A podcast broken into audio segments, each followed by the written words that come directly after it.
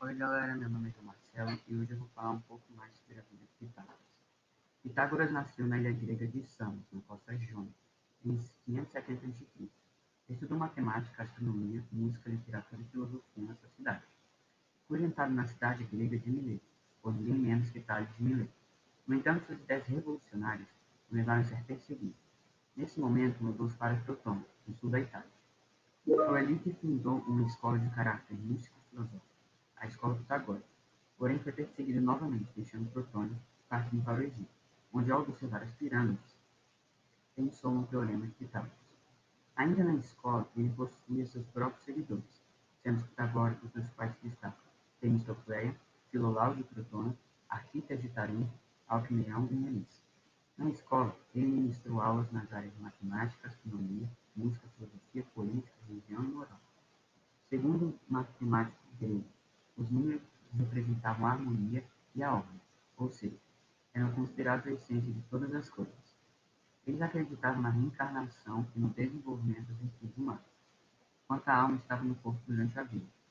Como resultado, os homens poderiam reencarnar de forma mais elevada, conforme as virtudes conquistadas durante a trajetória terrena. Vou citar cinco características para você sobre a vida dele. Primeiro, Acredita-se que Pitágoras tenha sido casado com a física e matemática grega Teana, que foi sua amiga. Supõe-se que ela e as filhas tenham assumido a escola pitagórica após a morte de Maria. Segundo, além de grandes místicos, os pitagóricos eram grandes matemáticos.